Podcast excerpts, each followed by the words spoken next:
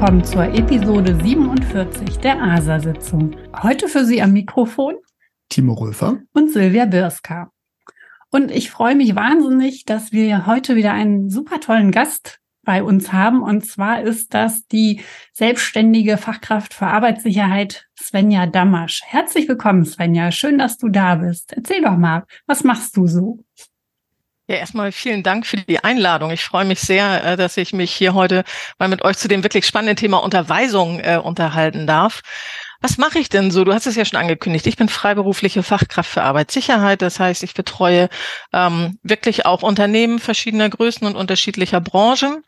Ähm, und ich komme so ein bisschen aus dem Bereich Vorschriften. Also ich habe angefangen, mein Berufsleben mit Vorschriften, Umweltschutzvorschriften und Arbeitsschutzvorschriften und habe im Laufe meines äh, selbstständigen Lebens, also auch insgesamt meines Berufslebens feststellen müssen, dass das gar nicht so gebrauchstauglich ist. Und das finde ich, jetzt ein ganz schön, ganz schön Schwung so in euren Podcast, weil ähm, ich war jung und bin voller Enthusiasmus äh, in die Betriebe gegangen, habe ihnen erzählt, wie die Vorschriftenlage so ist und war ein bisschen erschüttert, dass das nicht mit offenen Armen empfangen wurde ähm, und habe dann im Laufe eigentlich so so meiner Zeit ähm, bin ich immer mehr umgeschwenkt und habe gesagt, also die Vorschriften sind, die sind mir auch nach wie vor wichtig, weil ich finde, die sind wichtige Leitplanken. Also dann weiß ich, wie ist die Straße. Ich habe links und rechts eine Leitplanke ähm, und kann mich da so ein bisschen dran orientieren. Fahren muss ich das Fahrzeug aber selber. Das heißt, ich habe da ein bisschen Gestaltungsspielraum. Und ähm, letztlich geht's mir jetzt immer drum zu sagen, wie kriegen wir denn jetzt wirklich das Ganze umgesetzt? Und da wird es dann, das ist ja so die spannende Frage, die euch eigentlich auch in eurem Podcast so umtreibt. Ähm, ja, und deswegen freue ich mich doppelt, dass ich hier heute sein darf finde das ganz amüsant, weil bei uns habe ich manchmal das Gefühl, herrscht so der Eindruck, also es ist gar nicht so klar, dass eine Vorschrift nichts ist, was wir uns ausgedacht haben. Also manchmal so, ich habe manchmal den Eindruck, die Leute denken, ich hätte mir jetzt persönlich irgendwelche Vorschriften ausgedacht und würde die jetzt anderen Menschen machen. Und das ist, das führt dann auch zu nichts. Das ist, äh, das Übersetzen ist, glaube ich, wirklich das Wichtige. Ja, und letztlich auch irgendwo die Eigenverantwortung zurück in die Betriebe geben. Also es ist mir relativ wichtig, da dann auch zu sagen, ich erkläre euch die Rahmenbedingungen wie so ein Fahrlehrer. Ne? Wenn, äh, vielleicht erinnert ihr euch noch an eure erste Fahrstunde. Bei mir ist das jetzt schon ein paar Jahre her. Und dann saß jemand auf dem Beifahrersitz und hat gesagt, so, oh, in der geschlossenen Ortschaft musst du 50 fahren. Ähm, und dann habe ich irgendwann dann meinen Führerschein gemacht und dann ist es letztlich, dieses Wissen ist in mich eingesickert. Der hat mir auch nicht genau zitiert, welcher Artikel der Straßenverkehrsordnung das war. Das hätte ich mir auch nicht merken können, sondern hat mir wirklich den Inhalt übersetzt. Und dann hat er letztlich aber mit der Übergabe des Führerscheins gesagt, so, jetzt musst du aber selber fahren. Und das Knöllchen zahlst du halt auch selbst. So, und ich glaube, das ist so ein bisschen äh, der Rahmen, den ich auch für, für mich wichtig finde. Jeder hat das Recht von mir zu erfahren, was, was die Rahmenbedingungen sind aber fahren darf er dann selber. Ich finde das so ein schönes Pendant auch. Es gibt auf der einen Seite die Person, die fährt. Das kann man dann analog übersetzen mit den Beschäftigten. Und auf der anderen Seite gibt es den Fahrlehrer. Und äh, der Beschäftigte, der braucht den Input von dem anderen, damit er das lernt und dann nachher selber fahren kann. Und genauso ist es ja auch mit dem Beschäftigten, der braucht halt Input von jemandem, der Ahnung hat, wie sicheres Arbeiten geht um das natürlich auch umzusetzen. Und was ich an dir sehr schätze, du bist ähm, immer sehr offen und ähm, du probierst gerne neue Sachen aus. Und deswegen äh, freue ich mich auch sehr, dass wir heute zum Thema Unterweisung uns unterhalten, weil Unterweisung, ja, die sind halt nicht immer so dolle. Ich würde gerne damit anfangen, bevor wir jetzt zur Lösung kommen, wie können wir spannende, tolle, gebrauchstaugliche Unterweisungen machen, ähm, lass uns doch erstmal darüber sprechen, was ist denn das Problem? Also warum hakt es ähm, zu häufig bei den Unterweisungen aus deiner Sicht? Also tatsächlich, ähm, wenn ich da jetzt so spontan drüber nachdenke, alleine fallen mir schon jede Menge Herausforderungen ein, denen sag ich mal, die Betriebe gegenüberstehen, wenn es jetzt um das Thema Unterweisung geht. Das fängt an mit der Frage, ja, wer macht die denn überhaupt? Ähm, dann kommt das Thema Zeit dazu. Also zum einen, wie lange darf sowas dauern? Wie lange muss sowas dauern? Und vielleicht, also und dann sind wir nachher vielleicht auch schon, wie kann es überhaupt funktionieren bei sowas wie Uhrzeiten? Also ich habe einmal äh, die Nachtschichtler nach der Nachtschicht unterwiesen. das äh, mache ich nie wieder. Das war Learning im Prozess. Das bringt nichts. Also Faktor Zeit. Wie kriege ich überhaupt alle zusammen, wenn ich Menschen habe, die Schicht arbeiten? Äh, oder wie, wie schule ich Menschen nach, die in irgendeiner Form verhindert waren, weil die gerade krank waren oder doch nicht freigestellt werden konnten oder ähnliches? Ähm, ich habe einfach unterschied völlig unterschiedliche Menschen da sitzen, vom Azubi bis zum alten Hasen. Ähm, ja, und da ist äh, die letzte aller Fragen, wie kriege ich denn jetzt wirklich meine Botschaft transportiert? Also äh, da könnte ich den ganzen Blumenstrauß an Herausforderungen nennen, die mir so begegnet sind im Laufe letztlich ähm, meiner Tätigkeit. Fangen wir mit dem organisatorischen so einer Unterweisung an und hatten schon mal die Frage im Vorgespräch, wer sollte denn unterweisen? Wer ist die richtige Person, um die Beschäftigten zu unterweisen? Gibt es die pauschale Antwort oder ist das vielleicht auch situationsabhängig, zielgruppenabhängig? Wie gehst du es an? Also tatsächlich jetzt mal rein rechtlich, habe ja gesagt, ne, Vorschriften sind so mein Ding. Dann steht erstmal in den Vorschriften, der Arbeitgeber hat die Mitarbeiter, die Beschäftigten zu unterweisen. Ähm, und ich finde auch, dass das wichtig und richtig ist. Ähm, der Arbeitgeber selbst ist ja erstmal so eine formelle Person, also das ist ja dann in Persona von Führungskräften in der Regel. Ähm, und ich finde es sehr, sehr wichtig, dass Beschäftigte von ihren Führungskräften, dass die Signale erhalten, wie sie sich verhalten sollen. Weil letztlich ähm, wir können uns einfach mal vorstellen, dass die Führungskraft sagt, mich interessiert das alles nicht. Geht mal zur Unterweisung, da gibt's jemanden, der erzählt euch was Nettes und hinterher kommt ihr wieder und dann arbeiten wir wieder normal. So, und dann ähm, hast du den Effekt, dass ähm, die Führungskraft zwar generell sagt, okay, ähm, Arbeitsschutz ist irgendwie wichtig vielleicht, aber spätestens, wenn es dann ins konkrete Arbeiten geht, dann, dann widersprechen die sich. Ne? Also die, die Fachkraft für Arbeitssicherheit, wenn ich die vielleicht ähm, jetzt mal nehme, dass die die Unterweisung macht, erzählt so ein bisschen rechtskonform alles in rosa-rot und wie man es machen sollte und das echte Leben ist anders. Und ich glaube, diese dieser Unterschied darf nicht sein. Und gleichzeitig höre ich im Gespräch mit Führungskräften, dass die sagen, naja, also ich, klar kenne ich mich in meinem Bereich aus, aber irgendwie dieses Thema Arbeitssicherheit, das ist jetzt gar nicht mein Spezialgebiet. Mache ich das alles richtig und habe ich, bin ich da auf dem letzten Stand? Und dann kommt noch dazu unter uns, es ist ja auch nicht jeder zur Unterweisung geboren. Also nicht jeder ist der geborene Präsentator oder fühlt sich wohl vor 15, 20, wie viele Leute das Team auch immer hat zu sprechen. Und ich glaube, da muss man Kompromisse finden. Ähm, das ist ja überhaupt der Grund, warum ich selbst mich auch in die Unterweisung involvieren lasse, obwohl ich ja von niemandem Führungskraft bin in dem Moment. Ich bin immer gerne bereit zu sagen, wir teilen uns ein bisschen die Verantwortung. Ich bin, ich sehe mich als Experten im Bereich Sicherheit, Gesundheitsschutz und kann auch gerne dort schulen, aber äh, den wirklich arbeitsplatzspezifischen Teil, da kenne ich mich in fast keinem meiner Betriebe, die ich betreue, wirklich bis ins letzte Detail aus. Das heißt, die Betriebsanweisungen, in denen ganz konkret einzelne Handlungsschritte für eine bestimmte Tätigkeit vorgegeben sind, die sollen doch bitte die Führungskräfte dann unterweisen. Und ich finde tatsächlich, wenn man das so dealt, dann kann das eigentlich eine ganz gute Mischung werden, weil dann kann ich als, als Fachkraft immer mal fachlichen Input auch in der Tiefe einbringen und die Führungskräfte ähm, signalisieren aber gleichzeitig, wie genau gearbeitet werden soll. Also das wäre so meine Mischung, wo ich glaube, dass, da, da kommt jeder irgendwie so zu seinem Recht. Zumal ja auch, also ich komme ja so aus dem Gefahrstoffbereich, zumal ja auch immer ja geregelt ist, dass fachkundig auch unterwiesen werden muss. Und ähm, das mag für manche Führungskraft anders aussehen, aber viele Führungskräfte sind natürlich aus dem täglichen Doing auch eine Zeit lang raus.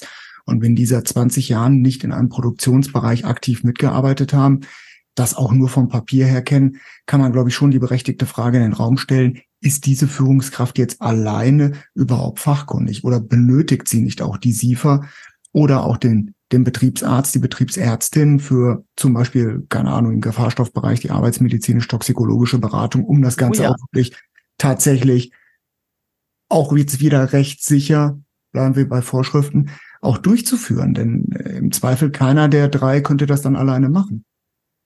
Und, und gleichzeitig, sorry, und gleichzeitig ähm, ist es so, dass die Fachkunde, und das fand ich sehr schön an einer Änderung der Betriebssicherheitsverordnung, dass da mal reingeschrieben wurde, Fachkunde bedeutet auch den Arbeitsplatz zu kennen.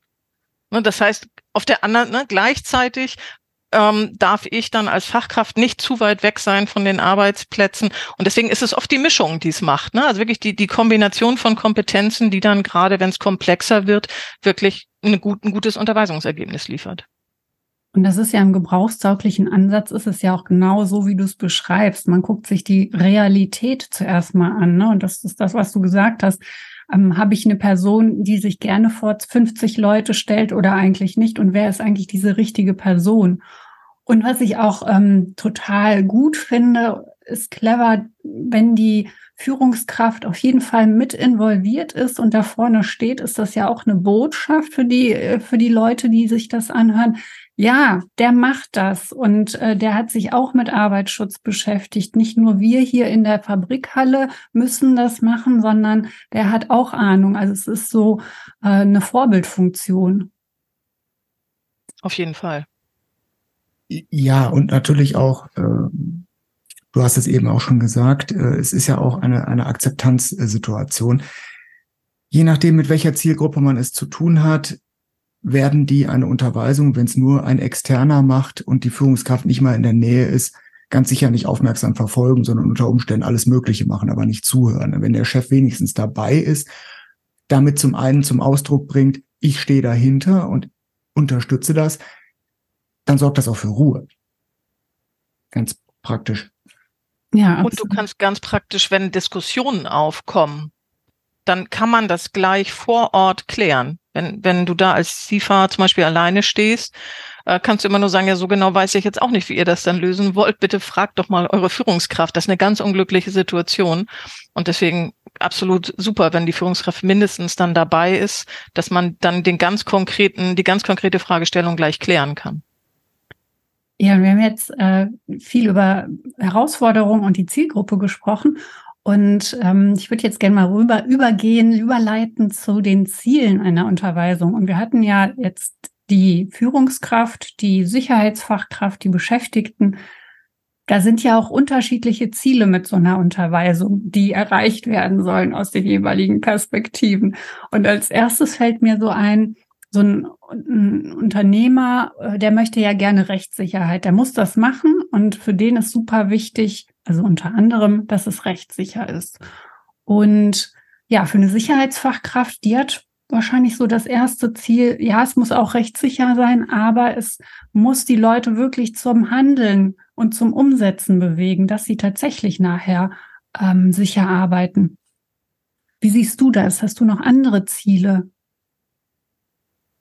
Also tatsächlich würde ich ähm, so dieses Ziel, das Wichtigste ist, dass es funktioniert, vorne anstellen, weil das Gute ist, wenn es funktioniert, haben wir keine Unfälle und dann brauche ich mich mit der Rechtssicherheit eigentlich gar nicht mehr so auseinanderzusetzen. Also das ist ja aus meiner Sicht die beste Möglichkeit, äh, letztlich mich vor irgendwelchen Haftungsrisiken zu schützen, ist dafür zu sorgen, dass es funktioniert und dass die Mitarbeitenden sicher arbeiten. Das ist, ist für mich so das, das alleroberste Ziel tatsächlich. Ähm, ich finde es schön, wenn man auch noch ein bisschen Spaß hat dabei. Es mag an mir liegen. Also ich mag, ich habe ganz gerne ein bisschen Spaß im Laufe des Arbeitstages. Also es darf durchaus auch ein bisschen unterhaltsam sein. Es darf ähm, Spaß machen und gleichzeitig ist mir klar wirklich auch wichtig, dass so die Kernbotschaften auch irgendwie rüberkommen. Also dass man vielleicht auch wirklich sagt, was habe ich für ein Ziel mit meiner Unterweisung? Welche drei Dinge sollen soll wirklich niemand mehr vergessen, wenn er hier rausgeht? Weil man hat ja doch relativ viel Input, ne? Aber dass man wirklich so sagt, so paar wichtige Kernbotschaften, die zum Überleben dienen, die sollten irgendwo hängen bleiben.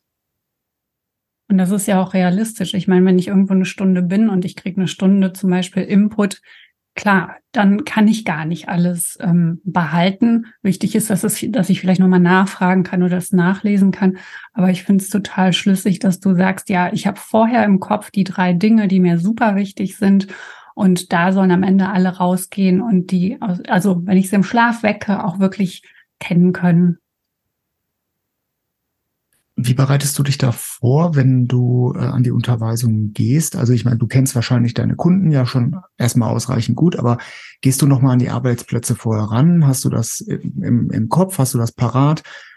Machst du da nochmal konkret, also vorher nochmal eine Begehung, um zu sehen, was aktuell gerade dort anliegt? Oder geht das sozusagen aus dem Stegreif für die, für die Leute?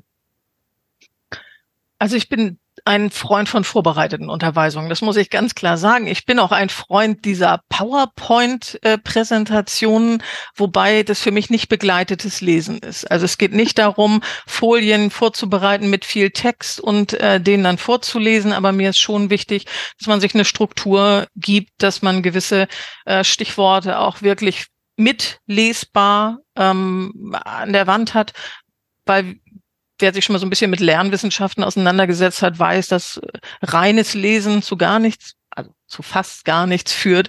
Hören und lesen, beteiligen und so, ähm, dass das schon wichtig ist. Ich versuche ähm, also erstmal so eine Struktur zu bekommen. Dabei schaue ich mir die Arbeitsplätze an. Also wenn ich einen Betrieb nicht kenne, würde ich da auch keine Unterweisung machen, weil ich einfach gar nicht weiß, ähm, ja, worauf kommt's an.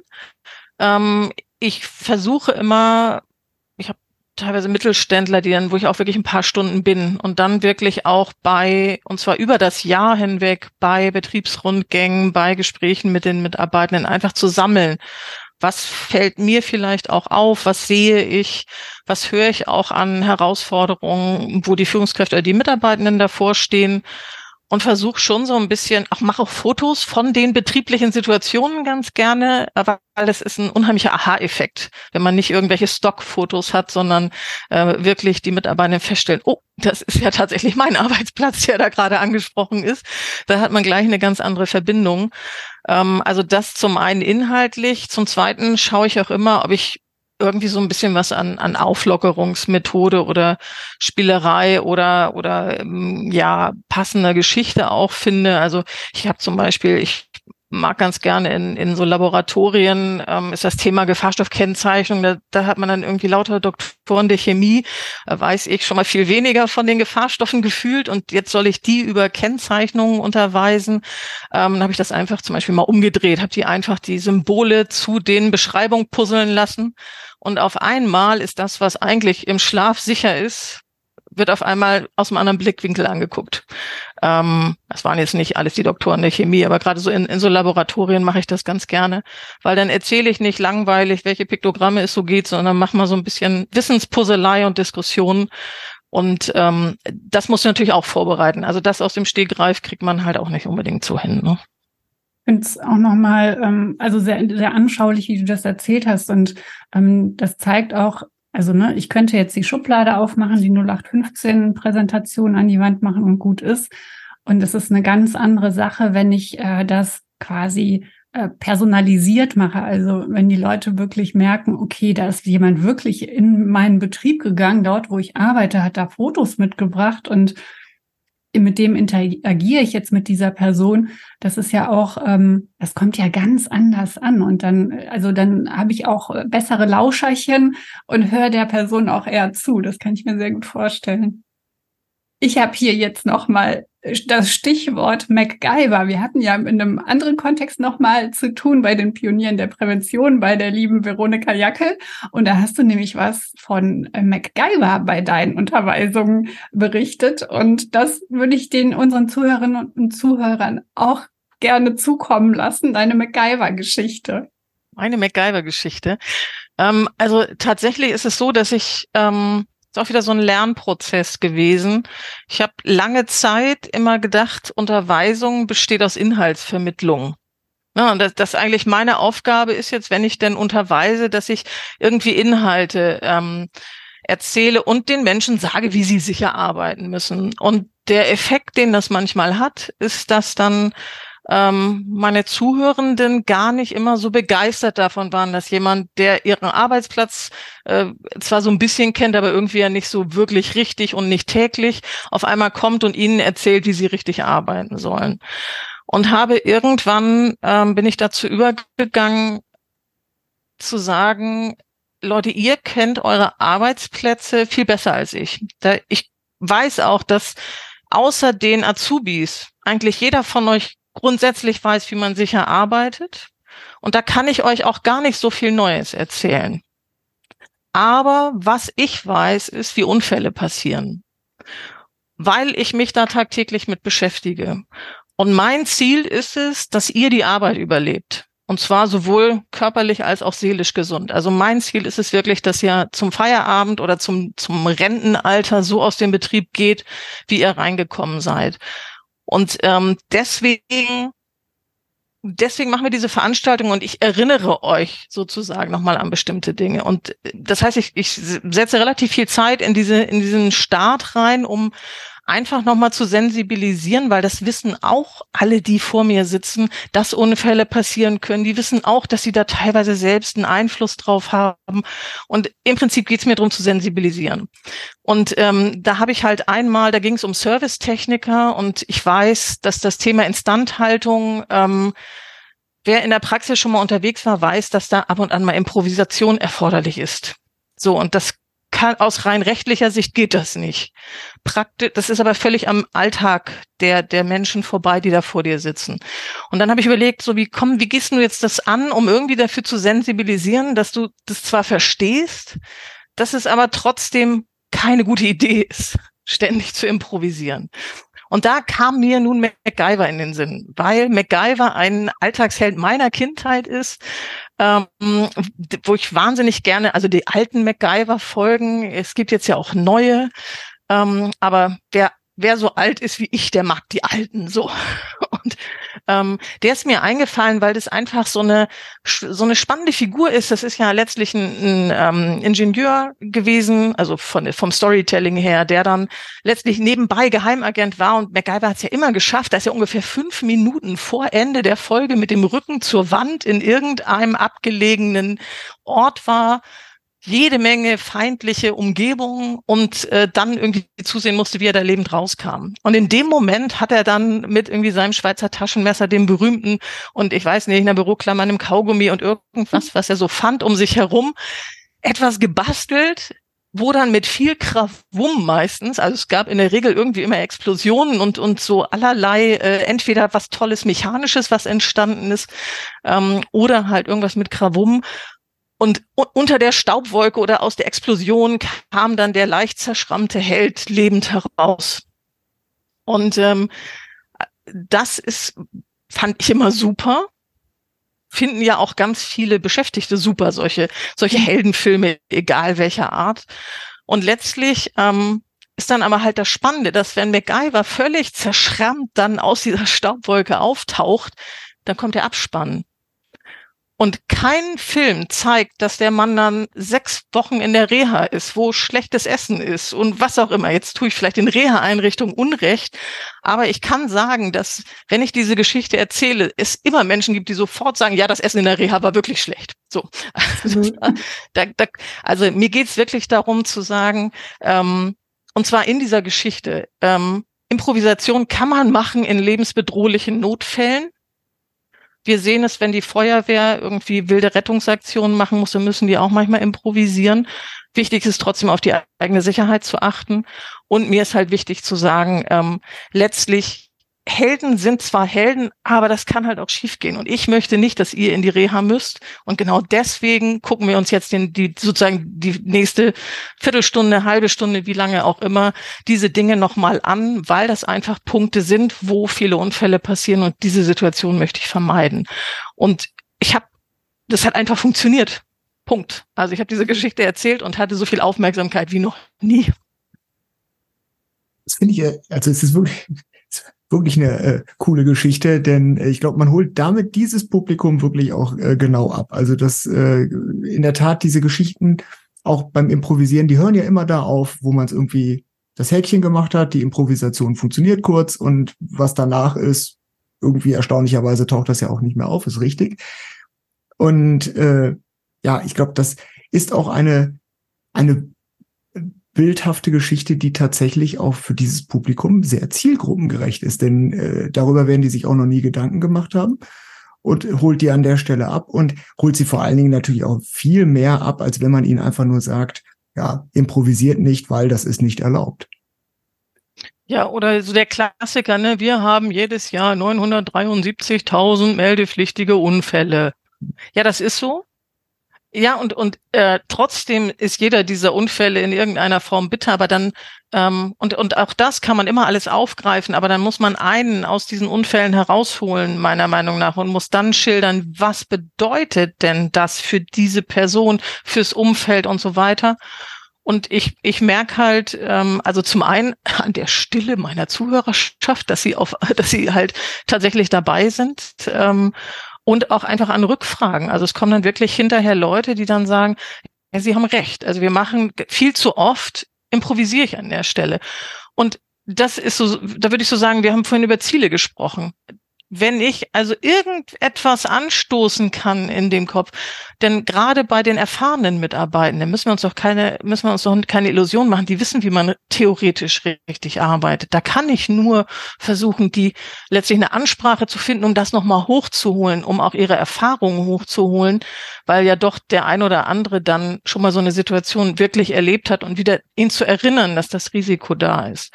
Wenn ich das schaffe, bin, ist sozusagen mein Sie haben Ihr Ziel erreicht. Zumal ja auch der Hinweis auf die Anzahl von Unfällen, die Steigerung der Anzahl von Unfällen oder das Senken der Anzahl von Unfällen eine Nichtinformation ist, die ja, also keiner dieser Beschäftigten wird an irgendwas rumfummeln mit dem Hintergedanken, na, ja. dann werde ich vielleicht ein meldepflichtiger Unfall, aber es wird schon irgendwie gut gehen. Also ja. das, deswegen tatsächlich diese Beispiele herauszugreifen und auch mal, wenn auch wirklich mal was Dummes passiert ist, natürlich ohne die Beschäftigten zu nennen, ist klar, aber da auch mal dieses Beispiel herauszugreifen und dann auch zu sehen, dass manche Leute sich dann auch wirklich so ein bisschen an den Kopf greifen, beziehungsweise andere vielleicht auch so ein bisschen, ich will nicht sagen rot werden, aber zumindest mal, man sieht, der Gedanke geht an, oh, sowas ähnliches habe ich auch schon mal gemacht. Äh, das ist ja wirklich wesentlich wirksamer, als denen zu sagen, was sie dürfen und nicht dürfen oder ihnen zu sagen, ja, wir hatten 234 Schnittverletzungen. Also ja, genau. Und wenn du ähm, jetzt auch in einen neuen Betrieb kommst mit deiner MacGyver-Geschichte, kann ich mir auch total gut vorstellen, dass das überhaupt nicht erwartungskonform ist. Also die Leute, die da schon lange arbeiten und irgendwie einmal im Jahr, okay, dann setzen wir uns da hin und dann lassen wir uns dann beriesen und dann gehen wir wieder und dann ist, äh, ist alles wie immer dass das tatsächlich dann auch, wie du es halt beschrei beschreibst, Aufmerksamkeit weckt und aufweckt. Und äh, was mir dann noch eingefallen ist, die Art, wie du das beschreibst und wie du auch mit den Leuten umgehst, dass du sagst, hey, du bist die Fachperson für dein Fach in der Chemie, da brauche ich dir nichts erzählen. Und ich bin die Person, die Ahnung hat von sicherem Arbeiten und dass du das ähm, so hinkriegst, dass es auf Augenhöhe passiert zu lernen und dass es ein Miteinander ist und nicht ein von oben herab, ich belehre dich jetzt, sondern halt so ein partnerschaftliches Miteinander. Und das kann ich mir auch sehr gut vorstellen, dass das auf der anderen Seite total gut angenommen wird. Also so würde ich sagen, erlebe ich das zumindest dadurch, dass ich ja nun manche Kunden auch schon relativ viele Jahre ähm, sozusagen vor mir habe, kennt man ja so ein bisschen dann auch die, die Menschen, die da sitzen. Und da spüre ich schon eine Veränderung dann jetzt auch. Seit ich, seit ich, seit ich sozusagen versucht habe, das ein bisschen anders anzugehen, spüre ich da auf jeden Fall auch äh, eine Veränderung. Ähm, und es, ehrlich gesagt, fällt es mir auch viel leichter, weil ich weiß ja auch, dass ich gar nicht im Detail weiß, vor welchen Herausforderungen die Mitarbeitenden stehen. Ich habe auch gar keine Lust, mit denen zu ringen, darum, wer Recht hat ähm, das, das ist für mich auch wahnsinnig anstrengend, kostet mich auch Energie, macht mich im Zweifelsfall auch unsicher, weil ich wirklich kein, keine Fachfrau auf deren Gebiet bin. Ähm, aber ich glaube, wenn man, wenn man diese, diese klare Rollenverteilung hat, ähm, und das finde ich in ganz vielen Arbeitsschutzthemen gut, dass man immer transparent klar macht, welche Mütze habe ich jetzt gerade auf, wo ich mit dir rede. Dann fällt es sowohl mir einfacher, ähm, mit den Personen zu sprechen, als auch das Feedback ist deutlich anders, als wenn ich mit dieser oberlehrerhaften Zitierung von irgendetwas komme. Zumal, wir sagen es ja auch immer, wir sind ja keine Kontrollinstanz, wir sind ja beratende Instanz. Und wenn ich da als Kontrolleur aufschlage, dann muss ich aber auch so sattelfest sein in allem, was die machen, dass ich für jedes, jede Situation, die die haben, auch die passende Antwort mitbringe, weil sonst blamiere ich mich, wenn ich dann sage, so das weiß ich jetzt aber auch nicht.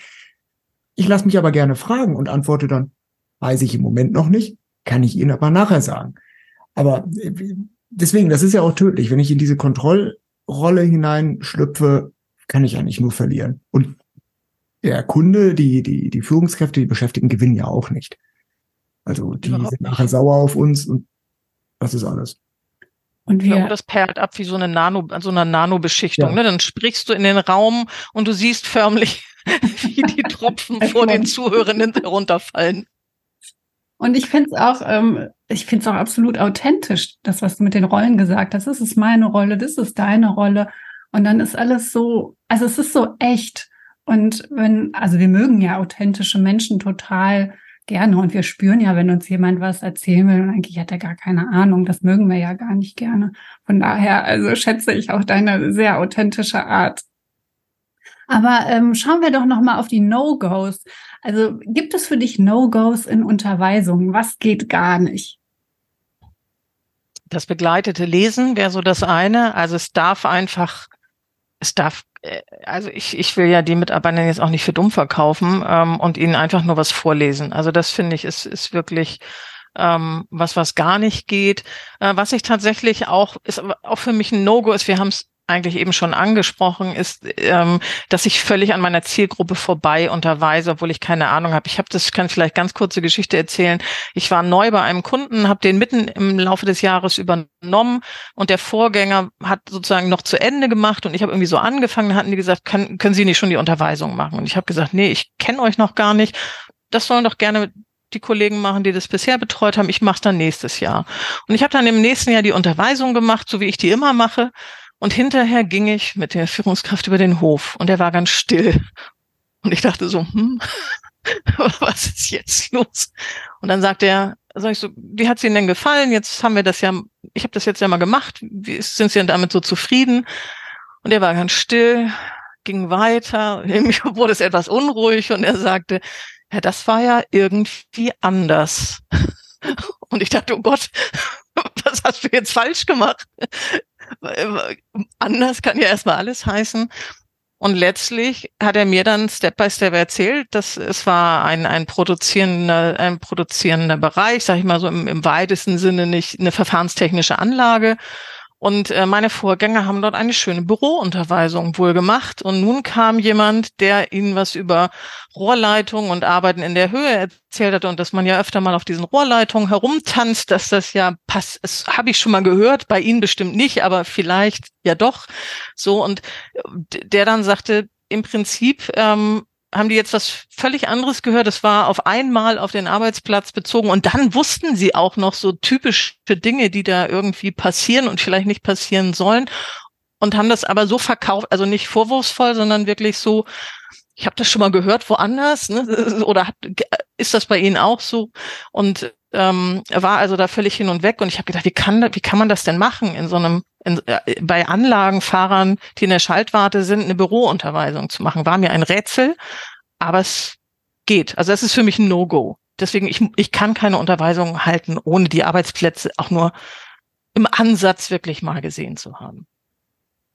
Wenn man das, äh, also das ist zumindest erstaunlich, wenn es so war, äh, weil äh, das ist, also das erfüllt ja nichts, das ist auch nicht rechtssicher. Das ist also. Nö. Ja, kann man so. Also, nee, kann man nicht, aber ja, macht man also. Ähm, was mich, aber wo du gerade Büro- und Bildschirmarbeit gesagt hast, das ist, für mich ist das ja ein bisschen die Königsdisziplin, eine Unterweisung zu Büro- und Bildschirmarbeit zu machen, weil du guckst schon so und ich, ich vermute, du ahnst es, weil das ist ja nun wirklich auch, da fällt also es ist halt, also es ist nicht spannend, es ist auch also ich komme ja selber ein bisschen komisch vor, wenn ich den Leuten dann erzähle, wie man vor einem Bildschirm sitzt. Hast du da einen Tipp? Also es geht mir ganz genauso. Ich komme halt viel aus dem produzierenden Bereich und dann finde ich, fällt es einem selber auch immer so ein bisschen schwer, jetzt über, ne, wenn man so irgendwie Unfälle bearbeitet, wo Menschen irgendwie acht Meter in die Tiefe stürzen und jetzt rede ich darüber, ob der, ich habe gerade zugegebenermaßen gerade gestern äh, so ein bisschen versucht, äh, Menschen zu motivieren, ihre Bildschirmerhöhung wegzuschmeißen, weil die immer ja dann so davor stehen, das kann man jetzt im Podcast nicht sehen, so mit hochgezogenen Schultern. Ich versuche das dann immer vorzumachen und eigentlich sieht man meine Haltung schon an, dass man davon Schulter- und Nackenschmerzen bekommen muss. Äh, tatsächlich äh, ziehe ich mich da auch ein bisschen auf mein, äh, auf meine Rolle zurück und sage, ich verrate Ihnen mal, wie die richtig guten ergonomischen Tipps sind. Ich verrate Ihnen auch mal, dass Bandscheibenvorfälle speziell in der Nackenwirbelsäule gar nicht so selten sind, gerade weil man sich so wenig bewegt ähm, ich mache sehr gerne Bewegungsübungen mit meinen Büromenschen. Also die müssen mit mir immer turnen, das wissen die schon. Ähm, das ist so ein Punkt, den ich sehr, sehr gerne mache. Der macht auch Spaß. Also der macht so ein bisschen, äh, lockert das Ganze auf und führt, ist wirklich sinnvoll aus meiner Sicht. Und ähm, ich nehme das Thema psychische Belastung ganz gerne im Büro dazu ähm, und erzähle dann über Dinge wie welche Auswirkungen zum Beispiel diese ständigen kurzfristigen Störungen haben und was man dagegen tun kann. Ähm, also ich versuche das sozusagen nicht nur auf die Ergonomie zu beschränken, die zu erzählen, aber, und äh, da kann ich aber das Geheimnis verraten, dass seit diesem Jahr ziert meine Abschlussfolie, da hat man ja immer sowas wie, ne, haben Sie noch Fragen? Und jetzt habe ich dort einen Menschen, der vor einer Wegkreuzung steht mit der Überschrift Dein Leben, deine Entscheidung. Und genau so, das beziehe ich letztlich sowohl für produzierenden Bereich als auch für, für die Bürobereiche so. Ähm, letztlich, ich kommuniziere da auch wieder, was sind so ergonomische Tipps. Ähm, aber am Ende sollen sie in sich gehen, vor allem in sich fühlen. Und dann sage ich immer so was Sinngemäßes, aber wenn sie dann Kopf- und Rückenschmerzen haben, dann wäre es gut, doch nochmal auf meine Tipps zu hören. Das finde ich total gut, weil in, in der Tat ist es, glaube ich, ja auch genau das, dass man den Leuten die, die Empfehlungen mitgeben kann, dass man die äh, schlau machen kann, was es bedeutet, wenn man nicht ergonomisch, nicht dynamisch, sondern irgendwie in einer Zwangshaltung da sitzt dass es aber halt eben auch nicht so akut ist, dass ich da jetzt sofort den Arbeitsplatz stilllegen muss, sondern dass Sie die Entscheidung haben zu überlegen, möchte ich das so oder anders haben. Jetzt haben, kennen Sie sozusagen die möglichen Konsequenzen nach 40 Arbeitsjahren und die Entscheidung müssen wir halt selber treffen. Das finde ich ist eine total legitime Vorgehensweise, ja. Und wenn wir uns angucken, ich meine, die häufigsten Krankschreibungen, Psyche, Muskel, Skelett, also das kommt auch vom Bü Büro. Von daher ist das ja auch bedeutsam. Und ich finde so klasse, wie du es halt machst, immer so mit, mit so einem zwinkernden Auge und so ähm, mit Humor dabei. Und ähm, ja, also du, deine Botschaft ist absolut nicht belehrend, sondern hey, du bist selbst für dich verantwortlich und schau mal, ähm, ob du selbst was für dich machen möchtest. Und das finde ich, ähm, ah, das kann ich mir total gut vorstellen, dass das super ankommt bei den Leuten. Aber was machst du denn, wenn jetzt da im Publikum jemand sitzt und der so richtig keinen Bock hat auf Arbeitsschutz, der dann anfängt zu nörgeln und sagt, ja, was soll denn der Mist? Das haben wir doch jedes Jahr. Zeitverschwendung. Tatsächlich, äh, ich habe ich hab da mal drüber nachgedacht, was mache ich eigentlich mit Nörglern? So ganz spontan würde ich sagen, Nörgler habe ich gar nicht. Vielleicht liegt es daran, dass ich relativ transparent am Ende, äh, am Anfang zum einen sage, mein Ziel ist es, dass du die Arbeit überlebst, weil dann kann ich eigentlich immer sagen, ach, du möchtest nicht überleben, okay, kann ich dir nicht helfen, so, äh, sind, auch das ist dein Leben. Ähm, in der Regel, wie gesagt, seit ich das relativ transparent mache, worum es mir wirklich geht, ähm, habe ich eigentlich keinen Nörgler. Nee. Klar gibt's Leute, die, sag ich mal, relativ re reaktionslos so vor einem sitzen, mit verschränkten Armen und vielleicht auch weg, wegschlummern das ziehe ich mir einfach nicht an. Also ich hab, hege jetzt auch nicht den Anspruch, dass jetzt alle an meinen Lippen hängen. Also wenn ich das jetzt versuchen würde, das überfordert mich vielleicht auch. Also sage ich, nee, das ist, solange das große Ganze stimmt, ist das okay. Ähm, was ich eher habe dann, ich habe ja sehr, sehr viele männliche äh, Belegschaften in den, in den Betrieben, in denen ich unterwegs bin, dass ich da den ein oder, also doch den ein oder anderen schlauen Spruch äh, entgegengeworfen bekomme. Äh, zugegebenermaßen bin ich meistens ziemlich schlagfertig und dann kommt der halt zurück. So, und dann machen wir da so einen kleinen ähm, Dialog auf. Und das ist aber trotz allem eigentlich auch da so, dass man da dann keine große Konfrontation macht, sondern einfach versucht das so ein bisschen, ich versuche das da ein bisschen aufzugreifen. Ähm, manchmal sage ich auch so, ne, herzlich willkommen alle Jahre wieder. Ne? Und ist schon klar, dass wir uns ja alle jedes Jahr sehen und dass die Themen vermutlich nicht völlig anders werden, weil sie immer noch das Gleiche tun. Also ich finde, man darf das auch, man darf das auch einfach ähm, hören oder auch sagen, geht mir auch so und trotzdem macht es Sinn, sich daran zu erinnern. Und wie gesagt, Nörgler habe ich tatsächlich nicht so, so Sprücheklopfer, die schon, aber das macht mir tatsächlich Spaß. Also wenn es jetzt nicht ins Persönliche geht, kann ich da sehr gut einen Unterhaltungswert mit ähm, aufbauen, weil es mir Spaß macht. Viel mehr, als wenn ich so eine ganz reaktionslose äh, Gruppe habe. Also mir fällt es viel leichter, mit drei, vier Wortführern ins Wortgefecht zu gehen, als wenn ich da, weiß ich nicht, 20 Menschen habe, die eigentlich kurz vorm Einnicken sind. Finde ich viel, viel anstrengender für mich es ist ja auch viel angenehmer, wenn es ja. eine, auch eine, eine Dynamik entwickelt, in der auch Rückfragen da sind, in der Verständnisfragen da sind, in der vielleicht auch andere Meinungen da sind. Ja. Dann kann man drüber reden und kann, kann ja auch nochmal erläutern, warum man der Ansicht ist, so und so ist der Weg, der hier richtig ist. Ähm, das, das macht ja, also das macht es für den Referenten viel einfacher und angenehmer und auch sicherlich für den Rest des Publikums, wenn nicht monoton etwas abgespult wird. Aber was ich noch sagen wollte zum Thema Nörgler, da ist es, glaube ich, wieder wichtig, dass die Führungskräfte dabei sind, weil das hält sicherlich ja. den ein oder anderen Nörgler und vor allen Dingen Sprücheklopfer auch ein wenig äh, unter Kontrolle. Und das stimmt. Das lasse ich auch nicht mehr zu, dass keine Führungskräfte dabei sind. Vielleicht hängt es damit auch zusammen. Sehr guter Hinweis. Und ich finde diesen Trick, äh, benenne das Offensichtliche total clever, weil ne, du gehst da rein, du siehst vielleicht die Leute und die, du liest eigentlich schon hier auf der Stirn alle Jahre wieder und du benennst das einfach. Und dann, also dann ist der Elefant, der im Raum steht, der wurde benannt, den haben jetzt alle mal gehört und gesehen. Und dann können wir mal starten. Finde ich sehr clever. Ich finde ja, man kann auch bei alle Jahre wieder tatsächlich durchaus mal fragen, was die Leute noch vom letzten Jahr wissen. Das ist also, das ist ganz häufig, weil die kommen ja rein und denken sich, das höre ich mir jetzt schon wieder an, aber wenn man sie dann fragt, wissen sie halt nichts mehr. Und dann geht's meistens.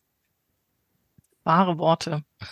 Ja, also ich finde es total klasse. Ähm, und was mir an dem ganzen Gespräch jetzt super gut gefallen hat, also es gibt ja immer diese Vorstellung von Unterweisungen mit 300 PowerPoint-Folien Fließtext. Deswegen hat PowerPoint auch, finde ich, wie wir heute gehört haben, auch zu Recht, nicht zu Recht, wie auch immer, also kein gutes Image.